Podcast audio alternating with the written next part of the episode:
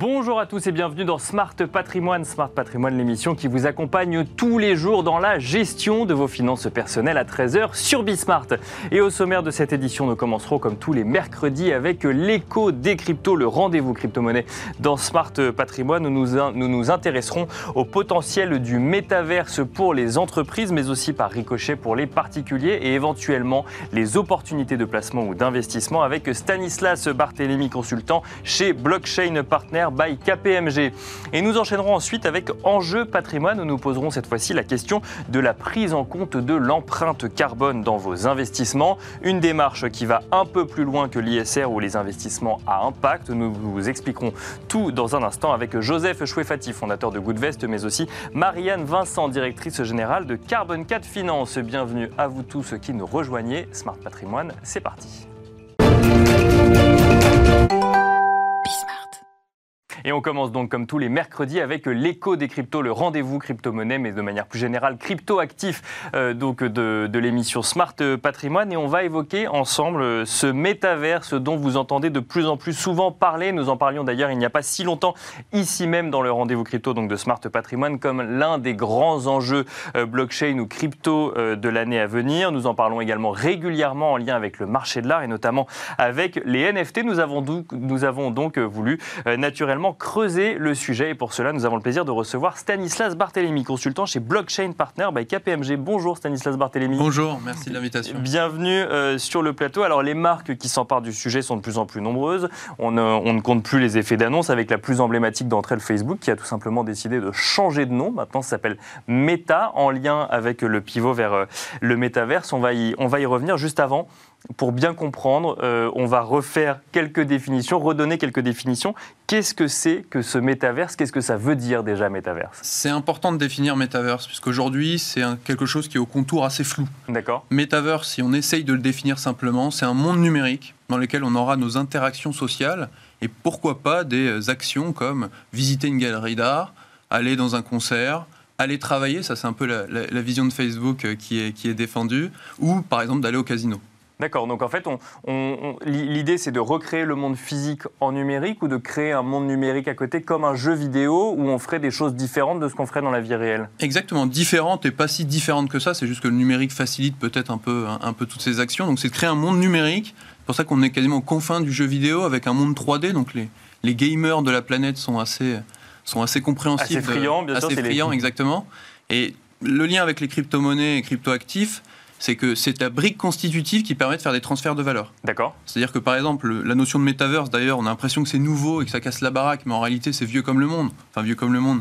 C'est dans les années. Peut-être pas, mais vieux comme le, numérique, en tout cas, peut-être. Exactement. dans les années 90, on avait Neil Stephenson qui a écrit un bouquin pour justement parler du metaverse. D'accord. Et donc, dans ce metaverse-là, dans cette vision aujourd'hui, on a enfin une brique constitutive, les crypto-monnaies, pour faire du transfert de valeur. Un vieux metaverse qui peut être euh, amuser les Français, puisqu'en 2007, c'était Second Life. En 2007, on avait Nicolas Sarkozy, Ségolène Royal, qui faisait des actions de campagne dedans. Et alors là, pour le coup, effectivement, sur ce vieux métaverse, on avait une seule plateforme où tout le monde se connectait et tout le monde se retrouvait dans ce même monde virtuel. Aujourd'hui, c'est le cas aujourd'hui, c'est un métaverse où tout le monde se retrouve, où chacun peut créer son, euh, son environnement virtuel J'ai envie de dire qu'il y a profusion de métaverse et profusion de velléité de créer métaverse. Disney veut créer son métaverse, Microsoft a embrayé après, après Facebook. Donc pour l'instant, on a quelques métaverses qui viennent plutôt du monde des cryptos. D'accord. Où il y a une, une communauté un peu décentralisé, un peu, un peu global, qui s'empare de ces, de, ces terrains, des, marques qui y vont aussi. Et Facebook arrive un peu comme l'éléphant dans la pièce en disant je veux créer ma, mon metaverse en devenant une metaverse compagnie ce sont les mots de, Zuckerberg. Et alors justement, si on voit cette euphorie un petit peu des, entreprises sur le sujet, c'est euh, déjà euh, pourquoi cette euphorie? Et du coup, c'est quoi l'enjeu? C'est qu'à la fin, il n'en reste plus qu'un, c'est que tout le monde en fait euh, mette des imbrique des métaverses les uns dans les autres pour créer un, un métaverse géant? Qu'est-ce qui se passe aujourd'hui pour que les entreprises soient toutes à se positionner sur le sujet et euh, elles ne sont pas toutes comme Facebook à pivoter pour aller massivement sur le sujet, mais en tout cas se positionner de près ou de loin sur le sujet. Exactement, c'est-à-dire qu'il n'y a pas forcément un pivot aussi massif que Facebook avec toutes ses composantes qui devient le groupe Meta. Maintenant, il y a la volonté, on pourrait dire, de, comme de créer un site internet, c'est-à-dire d'avoir une présence en ligne. D'accord. Avoir un site internet, c'est quelque chose d'assez fixe en 2D. L'idée, c'est d'avoir une présence maintenant en 3D dans ce monde numérique. Donc, de la même manière qu'on a un site internet, on aurait son magasin, sa galerie d'art dans le monde 3D. Et alors, et avec plusieurs mondes qui coexistent pour l'instant. avec des visées différentes. Par exemple, il y a deux grands noms qu'on peut voir un peu euh, qui sont trustés par les marques. Le premier, c'est Decentraland, qui est un monde numérique assez généraliste, on va dire. D'accord. Et un deuxième, The Sandbox, qui est un monde plutôt jeux vidéo. D'accord. C'est des éditeurs de jeux vidéo qui vont proposer des jeux dans un monde. Un peu comme Roblox, ou même un peu Fortnite qu'on voit donc là, on est sur deux mondes avec deux règles de monde différentes, si je comprends bien. Donc ce, ce métaverse, c'est pas juste une représentation euh, virtuelle d'un monde physique, c'est on, va vers des différents types de mondes virtuels, si je comprends bien. Tout à fait. C'est aujourd'hui, c'est la direction que ça prend. Après, tout le monde, on va dire, beaucoup de compagnies ou ou d'entrepreneurs vont créer leur propre métaverse. Il y aura certainement une reconcentration dans quelques-uns, mais c'est difficile d'imaginer un monde où il n'y aura qu'un seul métaverse, en l'occurrence celui de Facebook, enfin du groupe Meta maintenant, qui, qui dominerait tout ça. L'idée quand même, ce qui est intéressante, c'est qu'il y a une forme d'interopérabilité aussi, qui est notamment... Entre euh, métaverse pour le coup, Qui est tout à fait potentiel et, et qu'on voit venir, c'est-à-dire qu'un actif sous forme de NFT, c'est l'avantage de la crypto, cette forme d'internet de la valeur où on peut bouger les actifs un peu comme, un peu comme on veut. C'est que si j'habille par exemple mon avatar qui est l'extension de moi-même avec un t-shirt ou des sneakers, des, chaussures de Nike, puisque Nike a fait l'acquisition d'un studio qui fait ça, Bien sûr. je pourrais les porter dans un monde, d'un monde B. Et donc avoir cette portabilité et cette, cet actif qui est un peu augmenté et qui me représente dans tous les mondes que je vais arpenter. D'accord. Bon, après, il faut se poser la question de pourquoi euh, habiller virtuellement euh, et payer pour cela son personnage. Mais ça, à la limite, les entreprises, j'imagine, doivent avoir la réponse si elles vont massivement vers ce métaverse ou...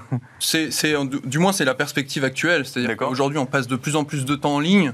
Ça dépend des pays de l'OCDE, mais en France, par exemple, c'est 50 heures par semaine et ce chiffre, enfin ce nombre du moins augmente. Donc pour les marques, j'ai envie de dire qu'il y a une fenêtre d'opportunité euh, de, venir nous vendre aussi des produits. Et j'ai envie de dire que c'est pas si différent que la réalité. C'est-à-dire qu'aujourd'hui, on aime avoir une belle montre, bien s'habiller ou une voiture comme, euh, on va dire, symbole social. Vu qu'on a une vie numérique avec son avatar, on a envie aussi de, quelque part de, le parer de ce, de ce type de, de biens. Et donc c'est un peu l'idée par exemple de Nike qui a fait l'acquisition, mais aussi de, de, Adidas qui fait qui a fait des partenariats dans le secteur et de marques de luxe plus globalement qui vont aussi pénétrer ce, ce, marché-là.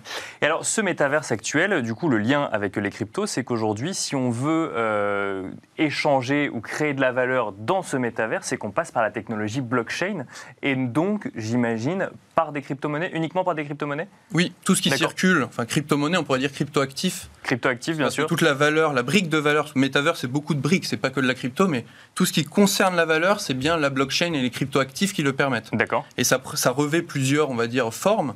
Euh, si on veut avoir une sorte de monnaie, on va pouvoir payer en crypto-monnaie ou ce qu'on appelle en stablecoin, c'est-à-dire une forme bah, de, crypto-monnaie indexée sur, un, sur, sur, une monnaie réelle pour le coup. De crypto-dollars et de crypto-euros, puisque les monnaies réelles ne circulent pas sur blockchain. Il y a même maintenant des terrains numériques, puisqu'il y a certains projets qui veulent borner et cadastrer et donc créer un certain nombre limité de parcelles. D'accord. Donc ça aussi, c'est sous forme de crypto-actifs, donc sous forme de NFT. Je vais, je vais avoir la parcelle numéro 32, par exemple. Donc on va faire un investissement immobilier euh, dans le métaverse pour le coup. Ça a déjà commencé pour certaines entreprises. Adidas a acquis des terrains. Il y a même des fonds d'investissement comme République Réalme qui ont préempté acheté des terrains pour pouvoir faire de la location à des marques et puis même construire le. Puisque là, c'est plus une, on va dire du marketplace ou du e-commerce très fixe, c'est plutôt un monde 3D. Donc il faut aussi construire ces bâtiments-là. Donc il y a aussi des nouveaux métiers qui, qui derrière euh, apparaissent. D'accord, ça veut dire qu'il y aura un, ouvrier virtuel ou un architecte virtuel qui euh, du coup va devoir construire effectivement le bâtiment en question. Tout à fait, designer 3D, architecte, sont des choses qui sont déjà on va dire, un peu dans, dans, le marché. Quand on fait un bâtiment aujourd'hui, il y a beaucoup de modèles 3D. L'idée là, c'est d'avoir ce modèle 3D et de le mettre vraiment dans un monde 3D, donc ça restera 3D. Donc il y a des nouveaux, des nouveaux, on va dire, nouveaux marchés et nouvelles entreprises qui déjà s'intéressent un peu à ça. Alors je, reviens sur justement cette, euphorie, parce que là on parle beaucoup du positionnement des entreprises sur le sujet. On n'a pas parlé des galeries d'art, mais il y a pas mal de galeries d'art qui s'intéressent aussi, qui créent des galeries virtuelles pour proposer des NFT pour le coup. Sotheby's, par exemple. Enfin, Christie's a fait plein d'initiatives dans, dans, le monde des NFT. Forcément, c'est un nouveau support numérique qui, qui, qui intéresse, on va dire, le marché de l'art et, donc les, gens qui aiment l'art, Sotheby's a fait une reproduction dans un, dans un métaverse qui s'appelle Decentraland de son quartier général londonien. Donc c'est à peu près le, même design, la même architecture, et dedans, quand ils vont faire une vente de NFT, ils vont adapter, c'est l'avantage numérique, adapter l'architecture interne au monde. Par exemple, si je vends quelque chose sur la savane, à l'intérieur du bâtiment de Sotheby's, ce sera la savane. Donc du coup, ça, participe à cette euphorie des entreprises qui euh, participent à la construction euh, essentiellement. Donc du coup, c'est essentiellement porté par des entreprises aujourd'hui ou la, construction de ce ou ces métaverses. Quand on est particulier, enfin la question qu'on peut se poser, c'est est-ce que les entreprises y vont parce qu'il y a énormément de particuliers qui sont en attente du coup de services dessus, ou est-ce qu'elles elles sont un petit peu en amont de phase en se disant bon bah ça va être la tendance demain donc autant s'y positionner aujourd'hui, puisque effectivement, acheter un NFT dans une galerie virtuelle Sotheby's ou euh, euh, aller acheter une parcelle de terrain sur un, monde en construction qui n'est pas encore fini. On peut se poser la question euh, d'être effectivement le premier à y avoir pensé ou d'acheter quelque chose en fait sans, sans vraiment savoir s'il y a un lendemain ou non quand on, est, quand on est investisseur pour le coup. Aujourd'hui, le nombre de détenteurs de NFT, c'est 3 à 5 millions. Donc par rapport à la population mondiale, où par exemple tout à l'heure on évoquait les gamers, c'est plutôt 2,7 milliards c'est ridicule. D'accord. C'est difficile d'estimer, de savoir à quel besoin répond finalement le, le metaverse, mais les entreprises y vont quand même. Donc il y a peut-être une période d'un peu d'euphorie rationnelle. Ce qu'il faut dire, c'est qu'aujourd'hui, toutes les briques constitutives du metaverse ne sont pas encore là. Mhm. Exemple, les casques VR, puisque là, pour l'instant, on peut arpenter avec son avatar, mais in fine, ce sera beaucoup plus immersif d'avoir son casque VR avec réalité augmentée, réalité virtuelle, etc. Ah oui, casque VR pour le coup, pas casque VR. Euh, oui, oui, casque, VR, bien sûr. de réalité virtuelle. De réalité virtuelle. Donc ça, ça n'y est pas encore. Pareil pour le matériel sur lequel on va avec son téléphone ou son PC, ça manque encore un peu de puissance. Donc je veux dire que l'euphorie est intéressante puisqu'il y a vraiment un concept qui va rester. De là à dire que les projets qu'on a cités tout à l'heure sont ceux qui vont gagner, pas certains. Par contre, on va dire la perspective de Facebook, c'est 5 à 10 ans. D'accord. Donc à 5 à 10 ans, peut-être que ce sera très usité. Aujourd'hui, pas encore. Et même, il y a Walmart qui a fait une vidéo pour montrer comment on pourrait arpenter euh, un de leurs magasins. Et on va dire que la technologie n'est pas encore tout à fait prête, ce qui a provoqué on va dire, des réactions. On considérait que c'était un peu risible. Euh, je pense que c'est un peu fixiste comme raisonnement. Et alors, il nous reste quelques secondes pour conclure, du coup, euh, le, métaverse de demain, celui qui, qui, fonctionnera, ne sera pas du tout celui qu'on est en train de connaître aujourd'hui, pour le coup? Tout à fait. Je pense qu'aujourd'hui, on est plutôt sur des prototypes. On montre qu'on arrive à, à, mettre les briques, les imbriquer ensemble avec euh, les crypto-actifs, un monde 3D, euh, casque de réalité virtuelle. Et aujourd'hui, on n'y est pas encore mais on voit, les, fondations se, faire devant nous. Merci beaucoup Stanislas euh, Barthélémy. Je rappelle que vous êtes consultant chez Blockchain Partner by KPMG. Et quant à nous, on se retrouve tout de suite dans Enjeu patrimoine.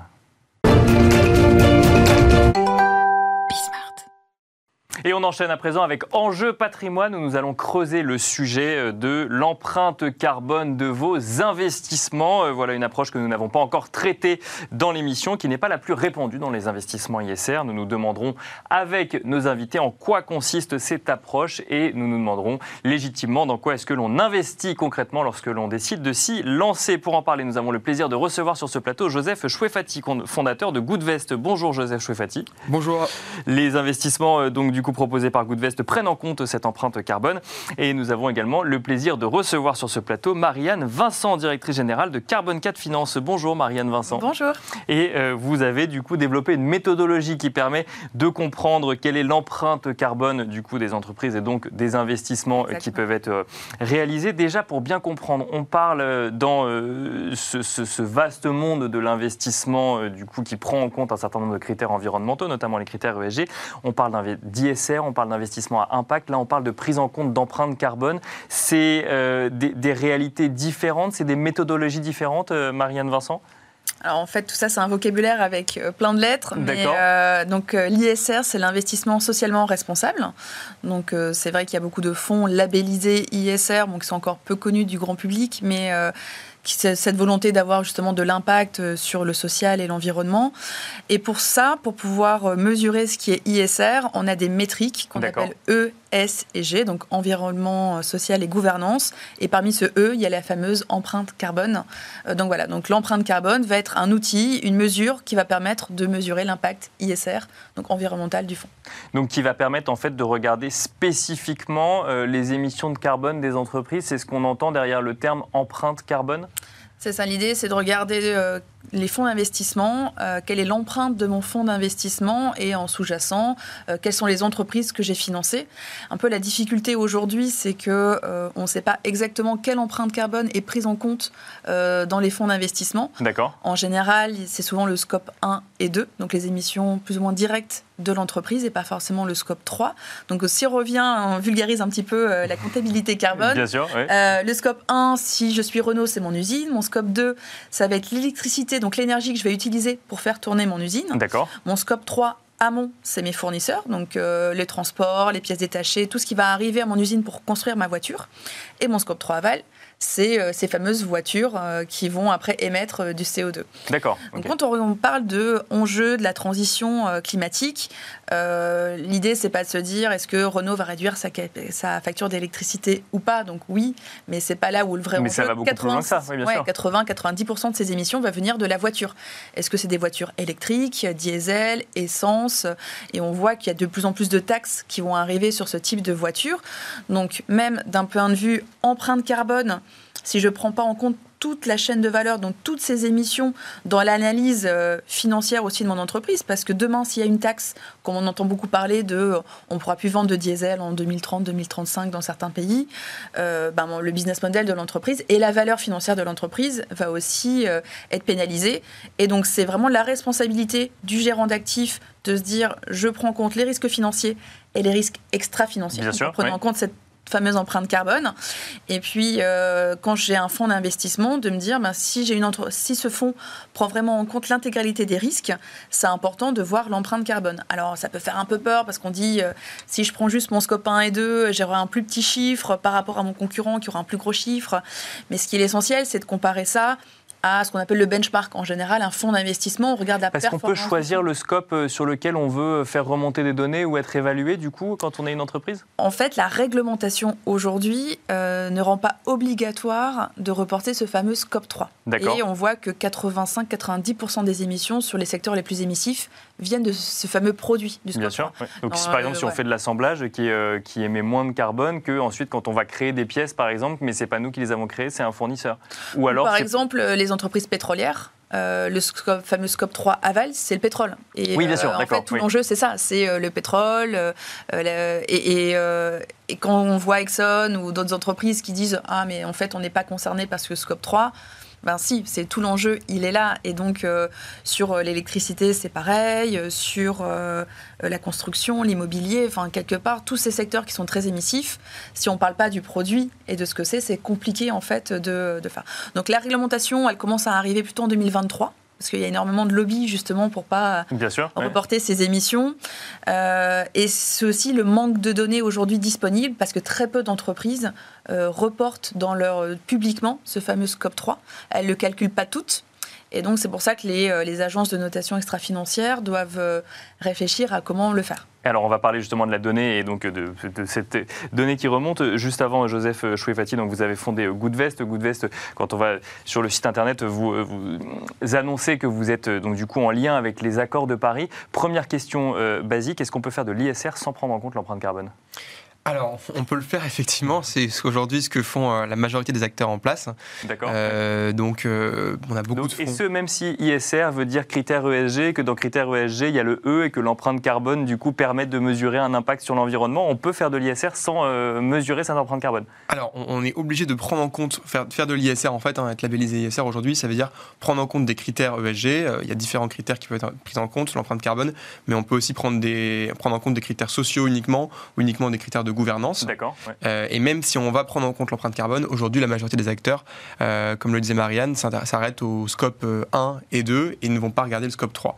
Donc c'est important quand on, dit qu'un fonds est labellisé ISR de bien comprendre pourquoi est-ce qu'il est labellisé ISR et quelle est, la, quelle est la, la méthodologie utilisée par, par, le, par la société de gestion. C'est ça, parce qu'il y a différentes réalités en fait au sein même des fonds d'investissement quand on parle d'ISR pour le coup. Il n'y a pas, euh, enfin ça veut dire qu'on peut être très axé sur un, volet social, très axé sur un volet gouvernance et à l'inverse beaucoup moins axé sur l'environnement. On aura le même label ou en tout cas la même, euh, le, oui, le même tampon que si jamais on est essentiellement axé sur l'environnement et pas du tout sur la gouvernance ou sur le volet social. C'est bien le problème. Et donc, par exemple, on a des fonds labellisés ISR qui ont une trajectoire de réchauffement climatique à 3 ou 4 degrés, donc bien loin de, des accords de Paris, de l'accord de Paris, qui a une trajectoire 2 degrés euh, maximum en objectif.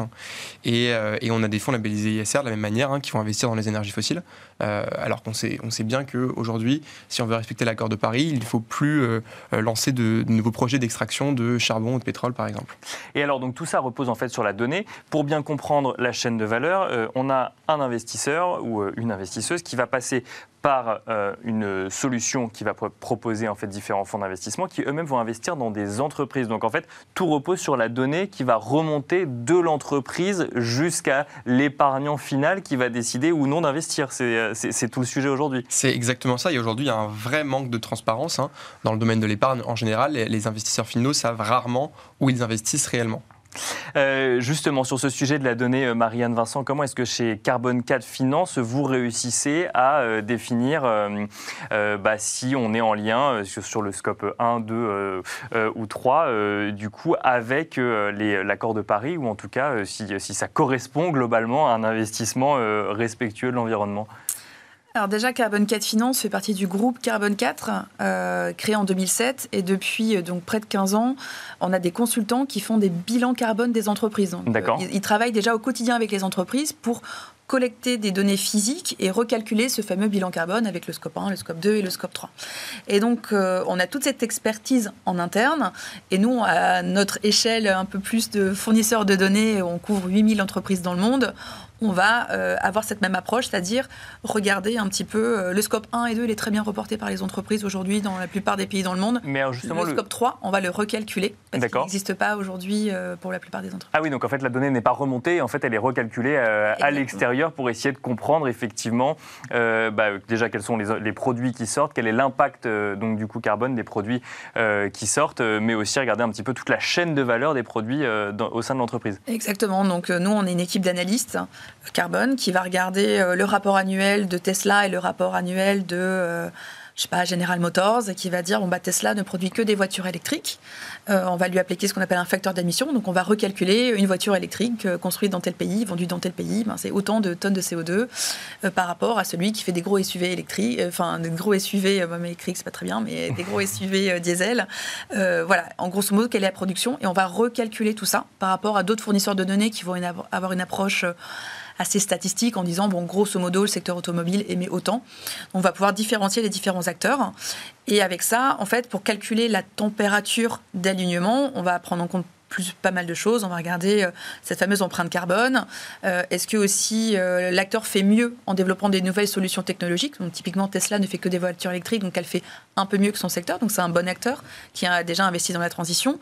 On va regarder aussi sa stratégie climat. Est-ce qu'il a une vraie ambition sur se décarboner? Et tout ça en fait va faire que quand on empile les différentes entreprises, on va calculer la, la température du fond.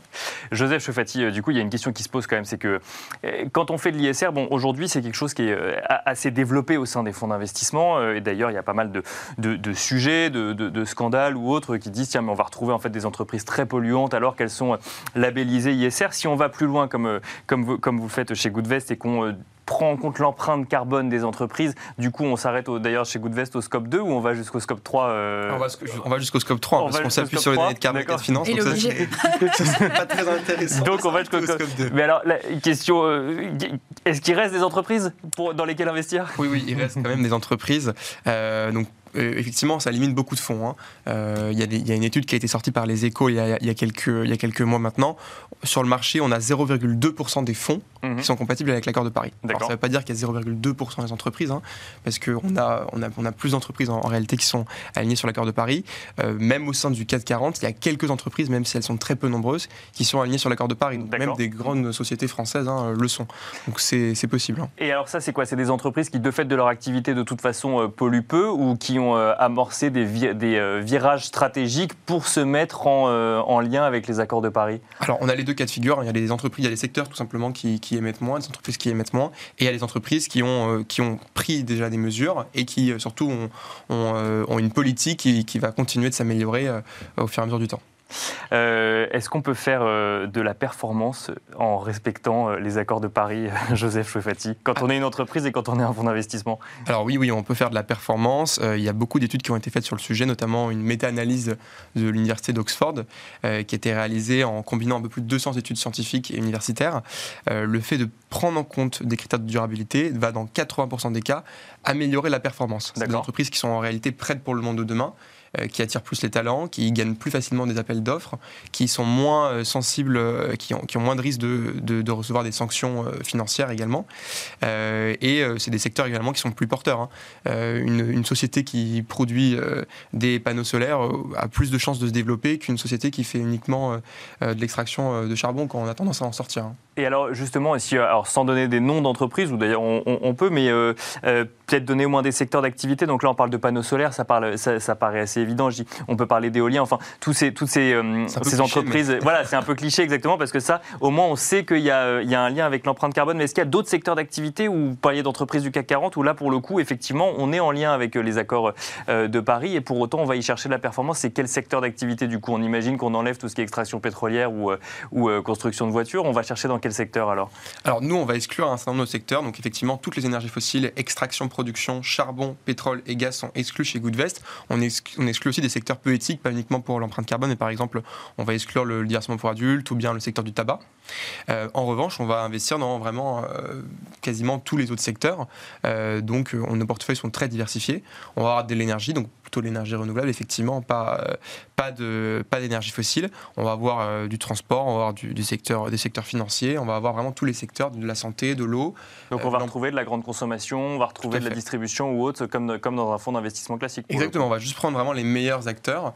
et d'ailleurs, donc chez Goodvest, on a une approche thématique, hein, donc on permet aux, aux épargnants de choisir les thématiques dans lesquelles ils vont investir. Donc on a une thématique qui est présente par défaut, qui est la transition écologique. Et derrière, on va leur permettre de choisir s'ils veulent plutôt investir dans l'emploi et la, et la solidarité, avec des, fonds labellisés Finansol. Euh, on va avoir euh, également une, thématique sur les, forêts, sur les énergies renouvelables. Et donc en faisant vraiment un portefeuille sur mesure. Euh, je, reviens sur, la méthodologie, euh, Marianne Vincent. Vous nous avez parlé de, l'aspect réglementaire, euh, qui, du coup, si, je comprends bien, le, le, sujet de la donnée, c'est on a du mal à l'obtenir, enfin, on a du mal à la trouver, ou, ou une réglementation uniformisée au niveau européen pourrait permettre de faire remonter cette donnée plus facilement il, y a, il, y a, deux sujets. Hein.